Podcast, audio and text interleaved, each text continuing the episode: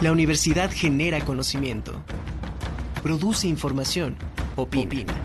Radio y Televisión WAP presenta Carolinos.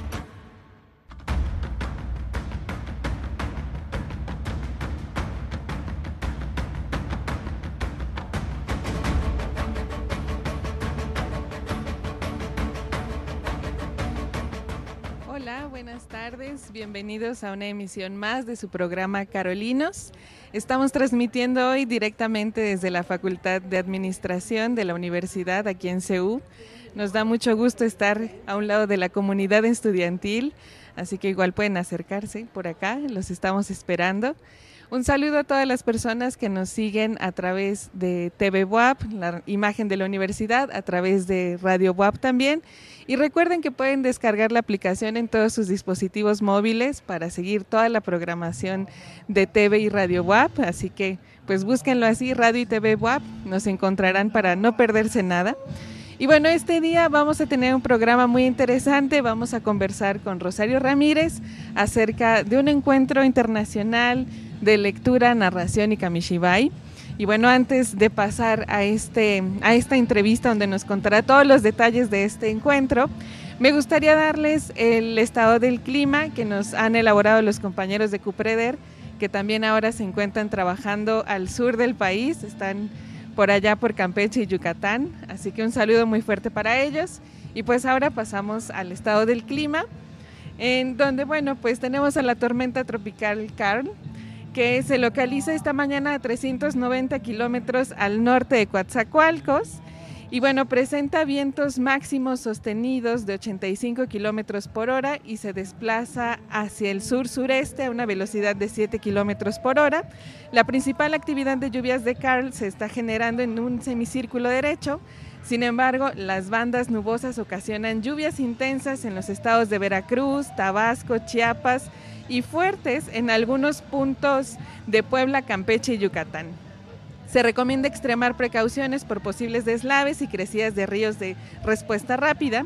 Y bueno, el pronóstico del tiempo para el estado de Puebla en Puebla Capital se esperan condiciones de cielo despejado a medio nublado con lluvias principalmente durante la noche, un ambiente fresco con temperatura máxima de 26 grados centígrados y viento con dirección variable a velocidad de 10 a 15 kilómetros por hora.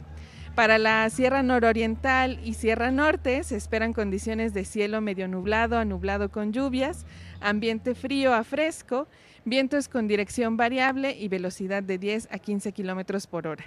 Para la Sierra Negra y Mixteca se prevén condiciones de cielo despejado a medio nublado, con lluvias dispersas, ambiente caluroso, un viento con dirección variable y velocidad de 5 a 10 kilómetros por hora.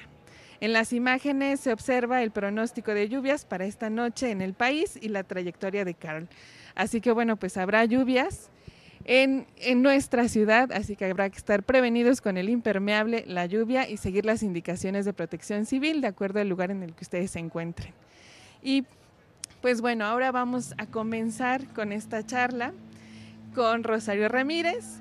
Y antes, algo muy importante, tenemos una campaña de colecta de libros para crear una biblioteca en la comunidad de Chaltlima, en la Sierra Negra. Así que invitamos a todas las personas, por favor, a que de ahora del 5 al próximo 21 de octubre puedan donar libros. Estamos recolectando libros de literatura, narración, novela, poesía, cuentos, pero también libros de ciencias, de artes, de filosofía, de cocina la idea es tener un acervo amplio y variado en este espacio que pueda ser muy útil para toda la comunidad, así que todas las áreas del conocimiento son bien recibidas.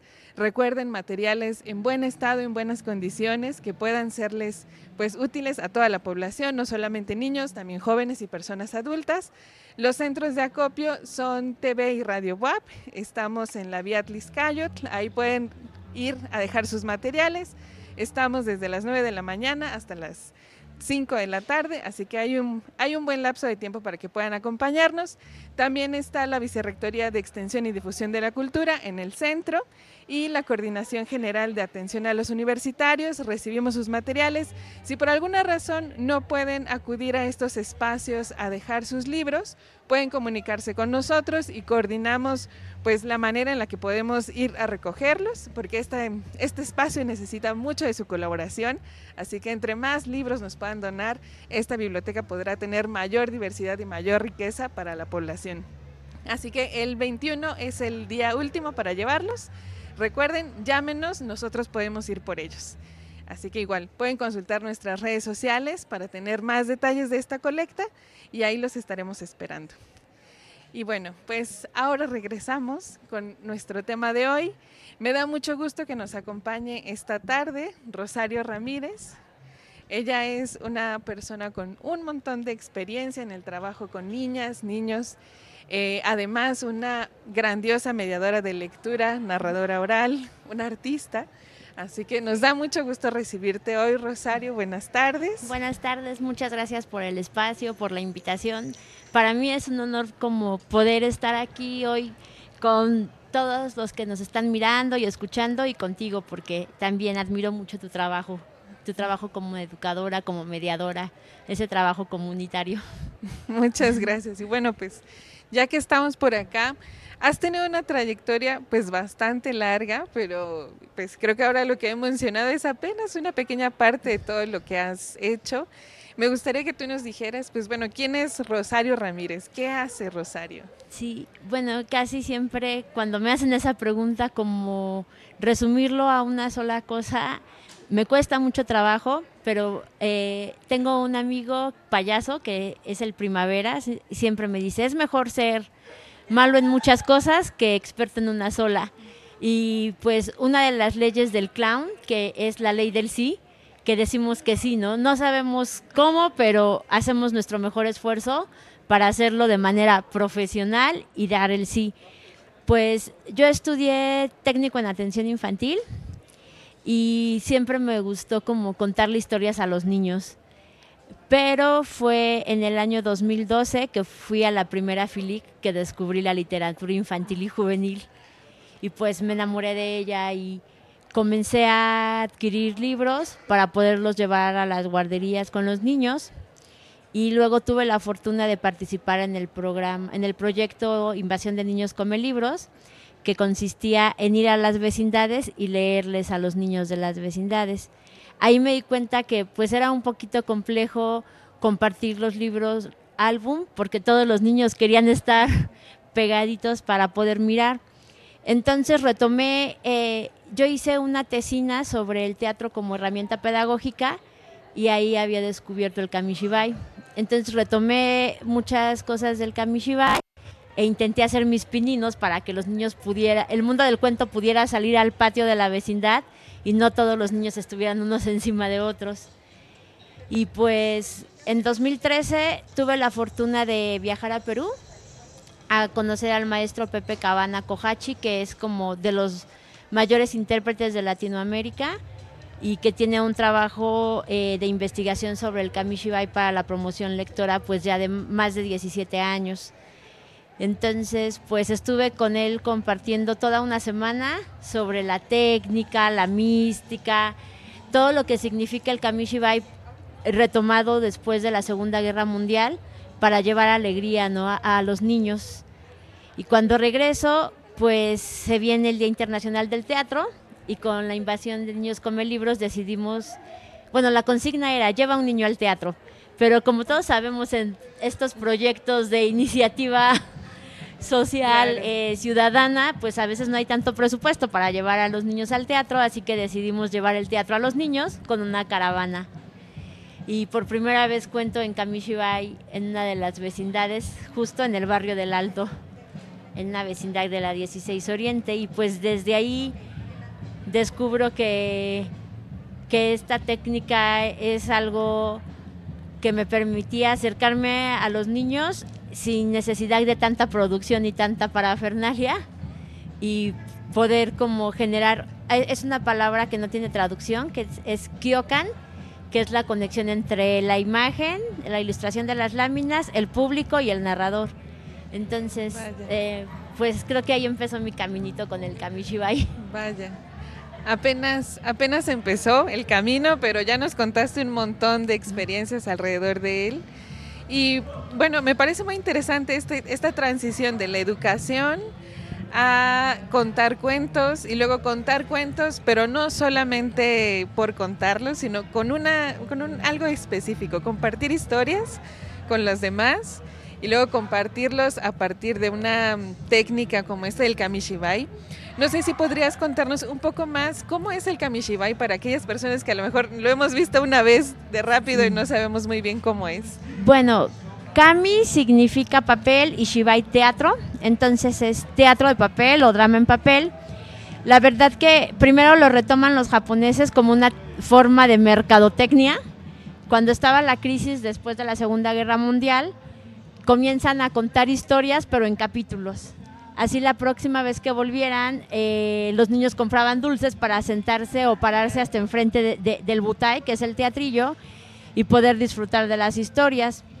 Después, un profesor llamado Kenya Matsunaga decide que el kamishibai, en lugar de utilizarse para enaltecer el sentido patriótico, porque lo usaron los soldados para eso, debía servir como para aprender más sobre la cultura propia y em, como voltear la mirada a la identidad no bélica de esas tierras se une con una eh, ilustradora, conforman la ICAYA, que es la Asociación Internacional de Kamishibai en Japón, y deciden crear historias solo como de amor y aventura para poder llevar alegría a, estos niños que sufrieron o que quedaron con las secuelas de la guerra.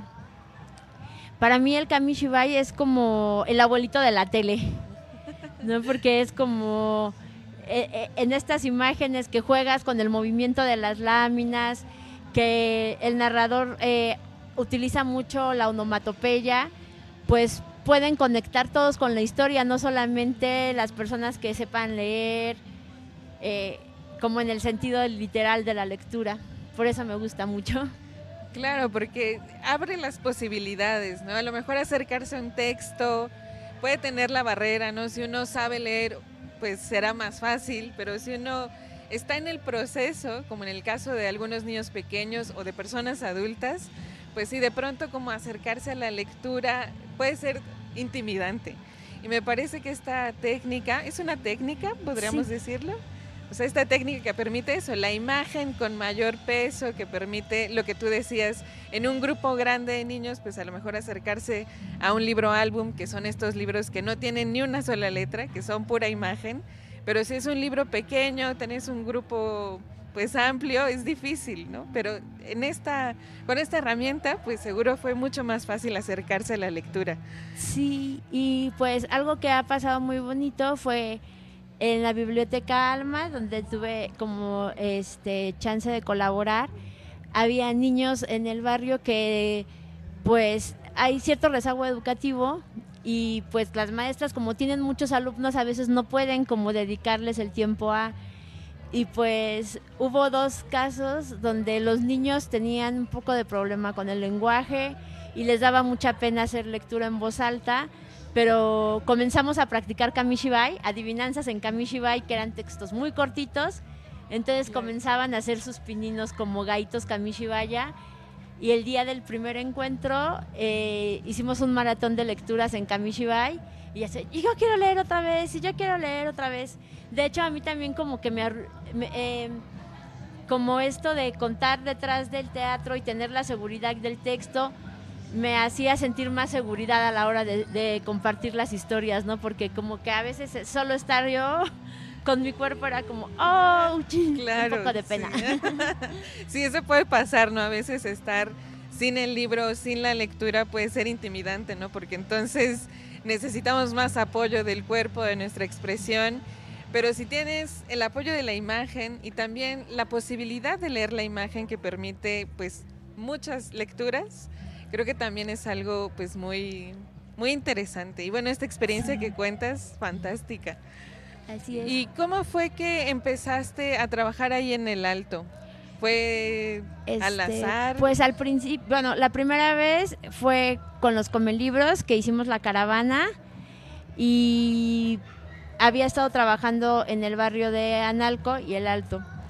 Y después, en el 2018, eh, me llaman por teléfono del Consejo Puebla de Lectura y me dicen que si quería ir a colaborar con ellos a la biblioteca. Yo la verdad pensé, se están equivocando de Rosario, porque en, en Invasión Niños Come Libros hay otra Rosario que es maestra en literatura y lingüística, y yo solo soy técnico en atención infantil y me da mucha flojera leer libros gordos, como que me tardo mucho en leerlos, dije, no sé nada de bibliotecología, pero cuando llegué ahí y comencé a trabajar con los niños, dije, ah, bueno, creo que comencé a ver las bibliotecas como un refugio como un espacio no solo donde vamos y leemos y se intercambia el conocimiento de los libros hacia nosotros, sino de entre nosotras las personas, de entender otras formas de leer el mundo, ¿no? Esto que, decía Freire.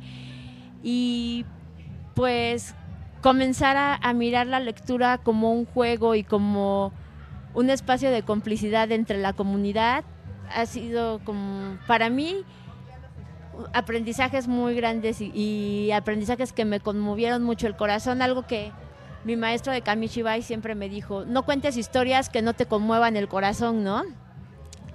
Y entonces a, veces es difícil como salirse del sistema y de las necesidades que, o las obligaciones que te pone el sistema de tienes que ser formal, tienes que cumplir con esta temática o con estos programas de esta manera.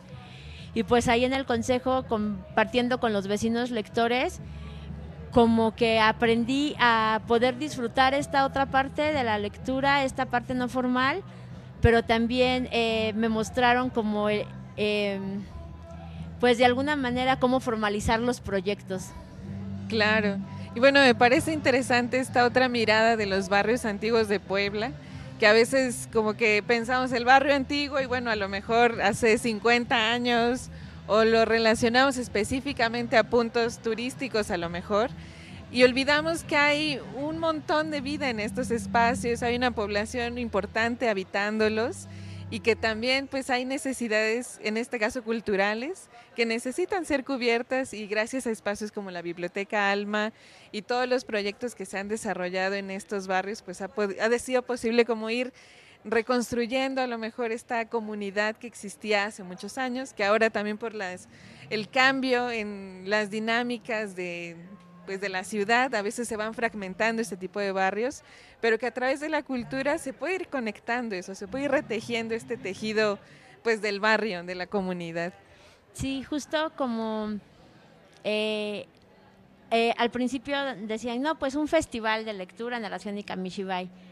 Eh, ahora como por la magnitud casi la mayoría lo llama festival, pero en realidad el YOLOT es un encuentro que buscamos que los artistas o creadores vengan y compartan sus saberes con las personas del barrio, pero que las personas del barrio también compartan esas cosas padres o bellas que pasan en el barrio, ¿no? Como, como mirarse en esta identidad que también debe ser valorada, ¿no? O puede ser valorada porque pues en el barrio se tiene el estigma, así no, de esta calle para afuera es la parte turística, de esta calle para adentro es la parte pesada del barrio y no entres ahí porque pasan las peores cosas, ¿no?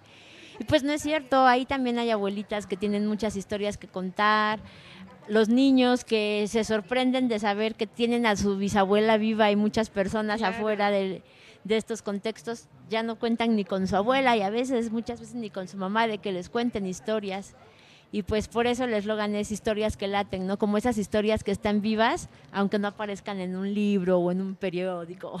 Claro, ¿no? Como en estos espacios que uno se imagina de manera convencional o tradicional la literatura, ¿no? El libro, la enciclopedia, pero en realidad hay un montón de historias y de libros vivos que tenemos a lo mejor ahí de vecinos en algún espacio. Y bueno, ahora que ya empiezas a hablar sobre, sobre este encuentro, me parece muy interesante cómo fue esta evolución, ¿no? De pues empezar en la educación, pasarse a la lectura, a la mediación y luego emprender este trabajo de gestión cultural que implica organizar un encuentro, que además es un montón de trabajo, de organización, de gestión de presupuestos, de espacios, de públicos, una tarea, la verdad, titánica. Entonces, ¿cómo fue que decidiste hacer este encuentro? Bueno, el primer año, que fue en el 2019, fue porque eh, un año anterior eh, mi maestro eh, Pepe Cabana lo trajeron por parte de la Alianza del Pacífico a la FILIG a Ciudad de México y luego él iba a la Feria de Guadalajara, se tomó unos días y pasó por el barrio. Y visita obligatoria para todas las personas que venían de fuera de Puebla o del país era la biblioteca. Entonces eh, le comenté lo que habíamos empezado con las adivinanzas, les mostramos a los niños como el trabajo maestro y pues le dije, si me animo a hacer un encuentro o un festival, ¿tú vendrías? Oh. Porque a mi maestro lo han invitado, lo han querido traer en otros festivales de Kamishibai que hacen en México, pero nunca se había dado como la oportunidad. Y pues dijo que sí. Como vio lo que se estaba haciendo en el trabajo en comunidad, dijo que sí. No nos cobró nada y pues tuvimos la posibilidad de gestionar su transporte, todos los viáticos y aquí estuvo. Y pues dio un taller para 25 mediadores de lectura de otras salas, de otros municipios de Puebla. Y pues fue una experiencia bien bonita porque justo nos mostró utilizar el Kamishibai para la recuperación de la identidad de las comunidades. Eh, vino, vinieron personas de otros estados de la República y estuvo bien padre el encuentro. Dijimos, ya tenemos la fórmula, ya sabemos el paso a paso, todo perfecto en el 2019. Y yo, 2020. Claro, todo cambió. Sí, así de, ok. Y pues también fue bien bonito porque en el 2020, eh, como no podíamos ir a hacer actividades con los niños, comenzamos a generar audiorelatos. Entonces, el, algunas mamás ponían su celular, lo conectaban a una bocinita para que lo escucharan en todas las vecindades. Y pues esto de los audiorelatos llegó a lugares que ni nos imaginábamos, otros países, otros estados, otros municipios y como que el público, los lectores y escuchantes del Yolot creció y pues nos vimos como más comprometidos a generar las actividades de mayor calidad. La verdad es que mi esposo y yo fuimos los soñadores en el 2018, pero contamos con la fortuna de que ahora el equipo somos 10. Entre ellos hay estudiantes de, la UAP, egresados de la UAP de procesos educativos, de la Facultad de Leyes, y pues el YOLOT no hubiera podido crecer sin todo el apoyo de, de esa suma de corazones.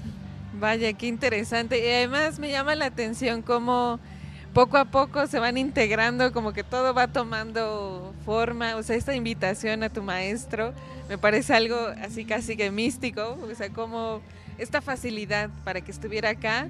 Y luego toda la cadena de cosas que ha sucedido a raíz de eso, como esto de los audiocuentos, que ojalá hubiera manera de poder conocerlos, creo que sería importante saberlos y compartirlos con otras comunidades a lo mejor como este espacio que se planea construir en Chatlima, o sea, como tener esta diversidad de libros, creo que sería fantástico. Y bueno, la verdad es que me parece un, encuentro muy, muy interesante. Y tengo una pregunta, eh, ¿siempre ha sido en el barrio del Alto o han tenido otras sedes? No, pues siempre ha sido en el barrio del Alto. Eh, ahora cuando comenzó lo de la pandemia nos extendimos un poco hacia la luz y en el mercado de la cocota los eh, varios de los vendedores de ahí eh, comenzaron igual a reproducir en sus bocinas los audiorelatos. Entonces, lo hacemos en el barrio pues porque ahí en Biblioteca Alma en la 18 nació el encuentro, pero pues nuestra idea es poder hacer replicable esto en otros espacios. Claro, porque si además esta curiosidad de tener historias, de contarlas, de escucharlas, creo que es algo que muchas personas tenemos y seguro muchos ahora se estarán enterando de este encuentro. Es una pena porque acaba de suceder el fin de semana pasado, pero seguramente en el siguiente pues estarán listos ahí para escucharles. Y bueno, ¿quiénes han participado? Es un encuentro internacional. ¿Con quién hemos, con quién has tenido el honor de, tener? De internacionales. internacionales, nacionales también. Sí, bueno, en Cianya Mequía, que es una narradora de Huamantla, ella ha estado en todas las ediciones del Yolot. La verdad es que es una mediadora de lectura igual como muy comprometida. Eh, ha venido gente de Chile, Loreto Rusas, Guadalupe de Argentina, este, ay, es que así como que se me olvida nombrar todos, pero podrían visitarnos en las redes sociales y ahí espiar un poquito. Claro, ¿cómo los podemos encontrar en redes? Arroba encuentro Yolot. En todas las plataformas. Sí, eh, bueno, menos Twitter, no tenemos todavía el pajarito chismoso. bueno, entonces en Facebook, en, Instagram, y en YouTube. Oh, perfecto. Entonces, para que podamos saber más sobre eh, los encuentros pasados y conocer a todos los invitados que han estado por ahí. Y bueno, ya también nos contabas la reacción del público, esto que sucede en los mercados, también me parece algo fantástico. Y no sé, ¿hay alguna experiencia que en estos encuentros te haya resonado, que recuerdes con mucho cariño? Que quieras compartirnos ahora para inspirarnos? Ay, sí, la de este encuentro, la verdad que a mí todavía me tiene el corazoncito así muy removido porque eh, una familia de migrantes de Guatemala se acercó al encuentro desde el primer día y estuvo los tres días y el último día que cerramos el encuentro como que estaban muy agradecidos por estos espacios, ¿no? Y, vuelvo a pensar en que si las bibliotecas o estos pequeños espacios culturales se vuelven un refugio, un oasis, ¿no? Como en esos caminos que a veces tenemos que andar un poco complicados. Claro, y que sí está, pues sí, como un descanso también, como del ajetreo de la vida cotidiana, que de pronto nos lleva como a, a, creer que ya no hay nada más, ¿no? Ya las opciones acabaron en este mundo, pero de pronto aparece la literatura, aparecen las historias que nos van contando otros universos paralelos a lo mejor, o que también se pueden mezclar con este en el que estamos, y que nos ayudan a eso, a lo mejor a a despertar un poco la esperanza que por ahí andaba perdida o a encontrarnos con otras personas que nos hacen pues encontrar otros caminos en este transitar. Sí. Y me parece muy bello lo que sucede en este encuentro. Y pues bueno, ya estamos a punto de ir al corte. Eh, ojalá en el siguiente ya nos puedas dar más detalles sobre este encuentro, cómo fue el cuarto encuentro, con quiénes participaron, en qué lugares estuvieron acompañándonos. Y bueno, pues vamos a irnos al corte. Les recordamos a todos que sigan nuestra transmisión en todas las redes sociales.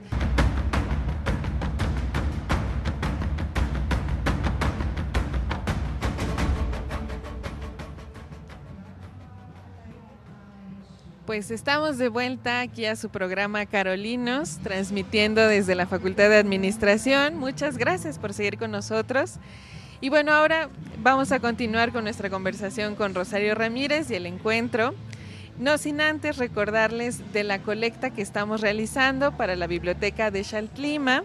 Les recordamos que estamos haciendo este acervo para toda la comunidad, para que tengan una biblioteca con una amplia diversidad de libros, así que les invitamos a todos a que nos donen los libros que tienen libros en buen estado, en buenas condiciones, no se vale que estén rayados, tampoco que les falten páginas, libros que estén en excelentes condiciones para tener esta biblioteca en, este, en esta comunidad.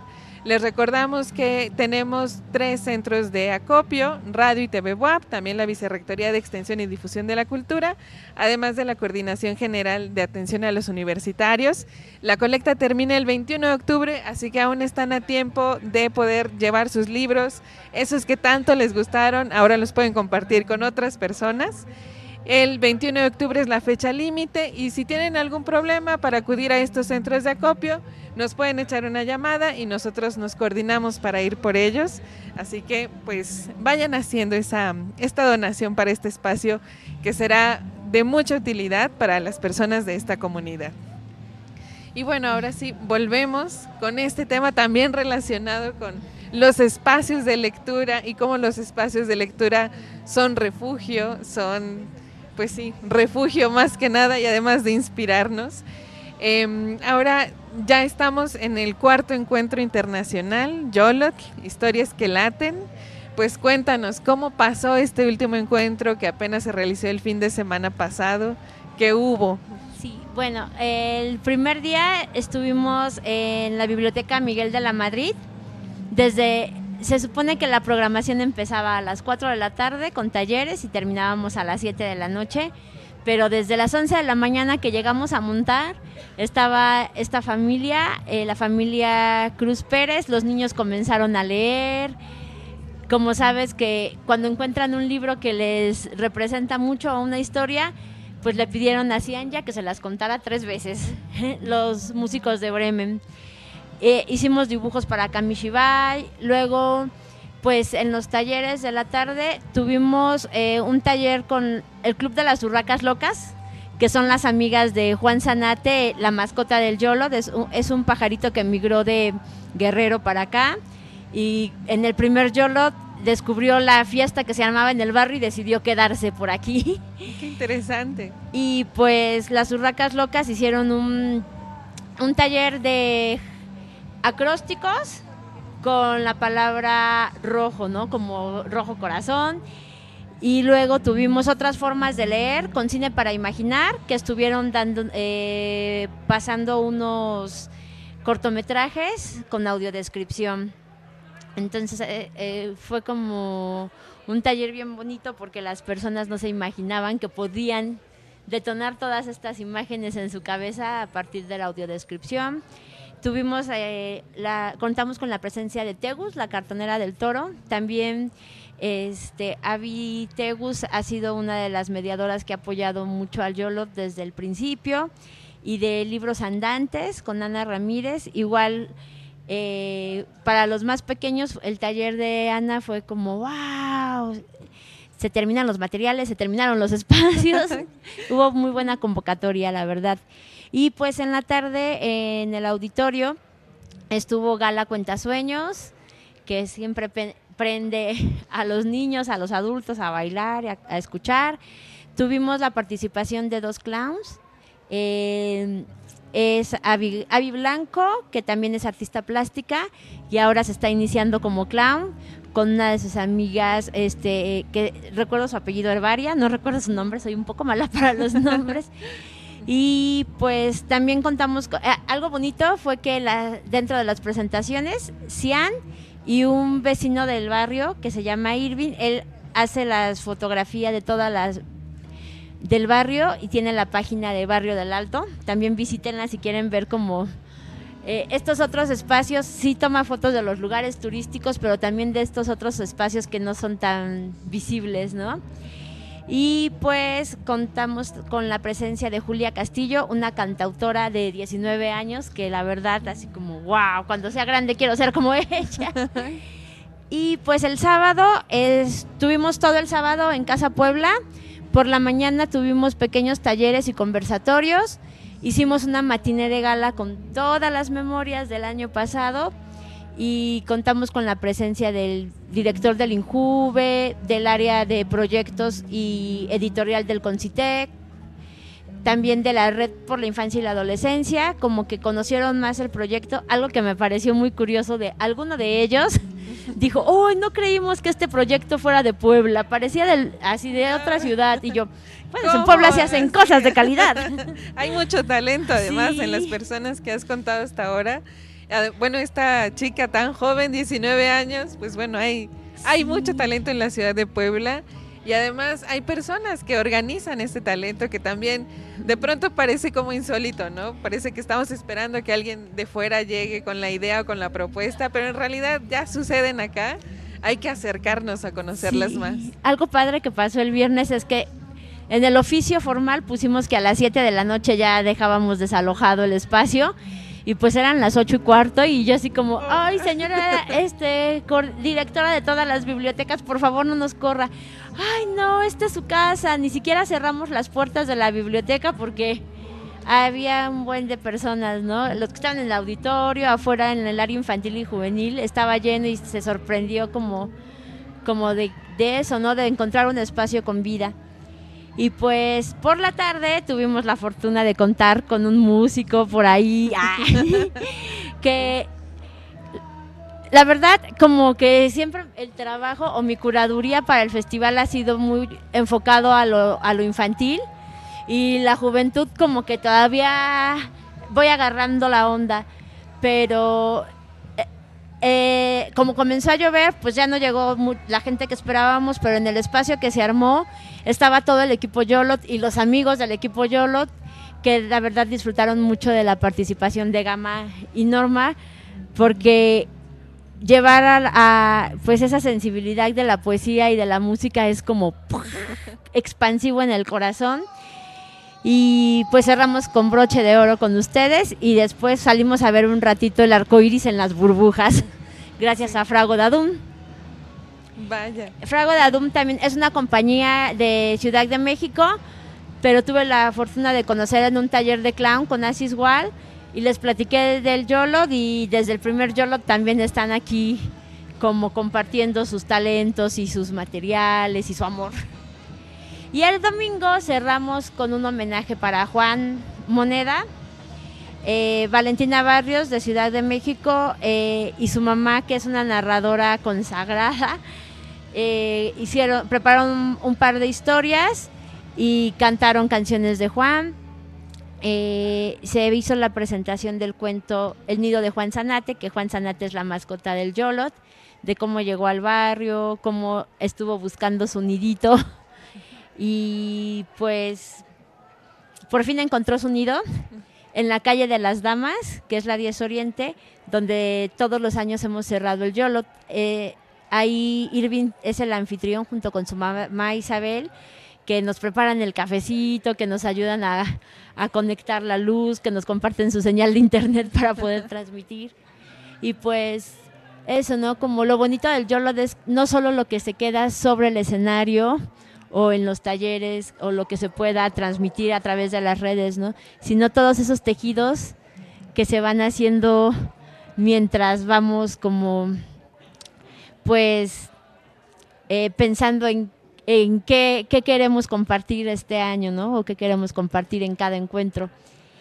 Y pues eso, ¿no? También como es muy bonito saber que decir, bueno, no se nos había ocurrido hacer esto y, como de repente ser el provocador, ¿no? Que el corazón provoque estos encuentros y estas ideas que, que pues es un encuentro entre amigos, ¿no? Y entre personas eh, dispuestas a abrir los oídos y el corazón.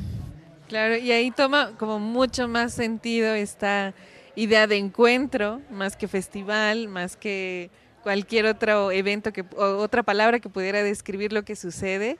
Este encuentro de personas, de historias, de lugares incluso, porque también me parece muy valioso que no solamente sea como un lugar específico del barrio, sino que esos lugares que ya están en esa zona, como la biblioteca, como Casa Puebla, o sea, que están dentro de la misma zona, lograr conectarlos.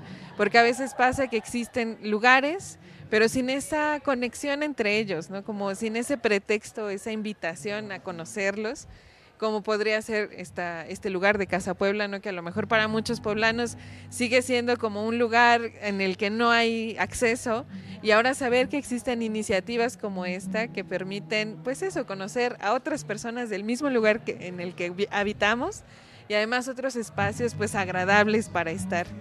Sí, y también como recuperar las memorias. Por ejemplo, en el curso de verano que hacemos con la tropa de payasas, es un curso de verano para puras niñas. Y llegó la mamá con este a dejar a la niña el primer día del curso y dice, hace años que no entraba aquí, ¿no? Y viven a cuatro cuadras de la Biblioteca Miguel de la Madrid. Dice, es que cuando yo iba a la secundaria venía aquí a investigar para mis tareas, ¿no? Y como rememorar todas estas eh, eh, pues estos espacios y resignificarlos, decir, ah, bueno, yo también puedo estar aquí, yo también puedo habitar y, merecer, ¿no? A veces no nos creemos merecer, como que el sistema nos ha impuesto de, pues tú aquí es tu calle y tu, tu trabajo, tu obligación, hasta aquí, ¿no? Y entonces como saber de, pues yo merezco y tengo el derecho, tanto como ser humano como el derecho cultural de habitar estos espacios y de apropiármelos, creo que también eso ha sido como un trabajo, pues, que queremos promover en Yolot. Claro, ¿no? Y esto que algún autor llamaba, ¿no? Como el, el derecho a la ciudad, a habitarla, ¿no? Y que, pues, muchas veces la arquitectura o las dinámicas de trabajo, de transporte, de vías, nos llevan como a fragmentar espacios como el barrio, ¿no? Que de, el barrio del Alto, ¿no? Que ya nos quedamos solo la imagen turística y lo que decías hace un momento, de esta calle, esta calle sí, luego de la otra ya, el mundo desconocido al que uno le puede dar miedo llegar, pero que en realidad no es así y que eventos como este permiten ir tejiendo ese tejido, esa pues, relación entre la comunidad, entre personas que no la habitamos también y que nos animamos a, acudir, a conocer qué es lo que se, se, vive ahí. Sí, otra de las cosas bonitas que recuerdo de este encuentro es que el sábado en la noche cuando estábamos cenando me dice Cianya, ya no fui a ver los venados porque estaba acá y que si la contada y todo. Hay venados en Casa Puebla, ¿no? Y entonces dice, eh, comenzó a llover y dije, ya no, ya no voy a poder ir. Y se acerca una de las niñas y le dice, es que vi a los venados y vi al conejito y el venado se hacía así. Y dice, creo que fue mejor, o sea, los vi de mejor manera que haber ido a buscarlos, ¿no? Entonces, como eso de cómo podemos ver el mundo y leer el mundo a través de la mirada de los otros, eh, creo que eso hace que, pues, tener este sentido de unidad, ¿no? Y de comunidad apelar a, a, la no fragmentación, a la no disociación, porque pues también en estos tiempos de pandemia, como el no tocarnos, el no mirarnos, el estar solo a través de las pantallas, nos ha generado un poco de desuma Hemos tenido ventajas como conectar con otros lados del mundo con que los que tal vez no hubiéramos conectado, pero también como un poquito a esta deshumanización, no, no sé, o a este sentido corporal, yo sé que soy bien abrazona.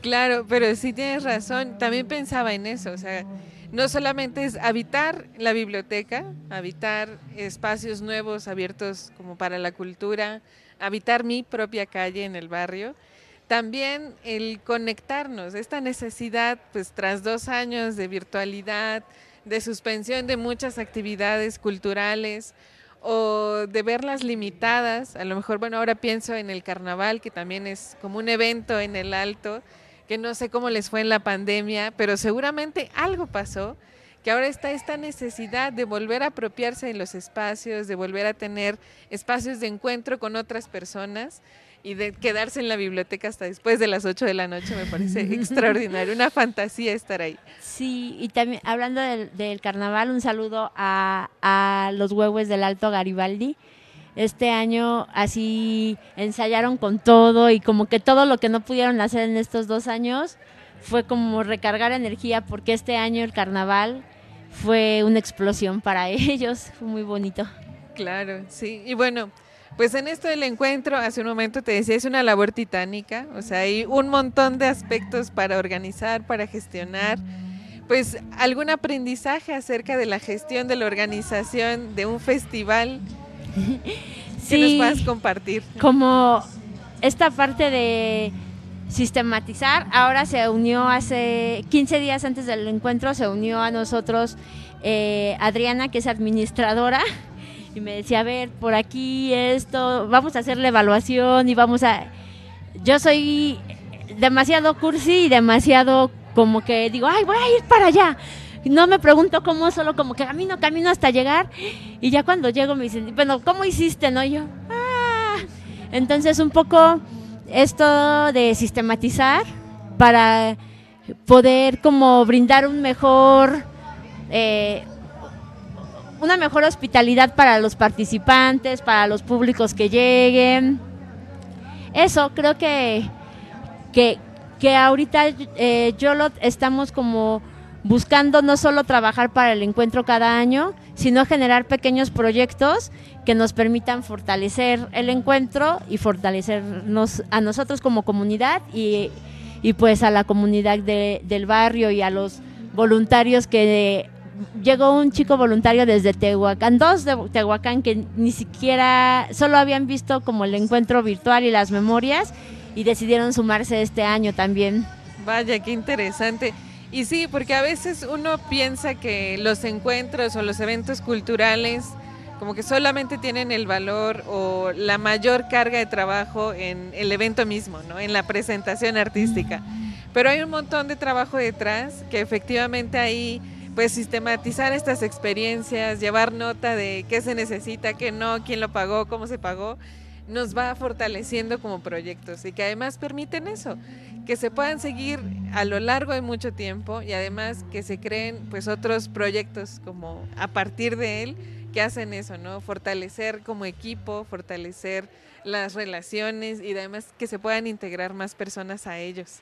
Sí, pues yo la verdad estoy como muy emocionada y muy agradecida con la vida, con el universo, porque pues eh, estas personas que han venido sin recibir un pago y como con un compromiso como si les estuviéramos pagando miles de pesos, es como, wow, para mí creo que pues vale la pena el esfuerzo y generar el pues esto, ¿no? Como seguirnos entregando con nuestro corazón. Quiero mandarle un saludo muy especial a, a Manu Montiel, el, otro soñador, mi compañero de vida, que siempre está ahí como, no te preocupes, a ver, vamos a ver dónde sale el recurso y, y ahí está y, y, todo el tiempo está intentando seguir las locuras que se, que se ocurren, ¿no? Y pues esto que ojalá que yo lo tenga muchos años más, no solo como encuentro, sino como un proyecto comunitario.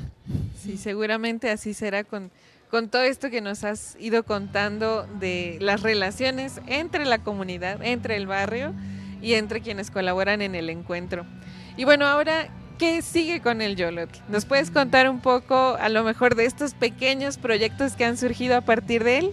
Sí, bueno, pues como uno de los proyectos que comenzamos ya a gestionar desde el mes de eh, septiembre se llama Yolcelik, que significa palabras tiernas, y la idea es hacer mediación cultural para la primera infancia.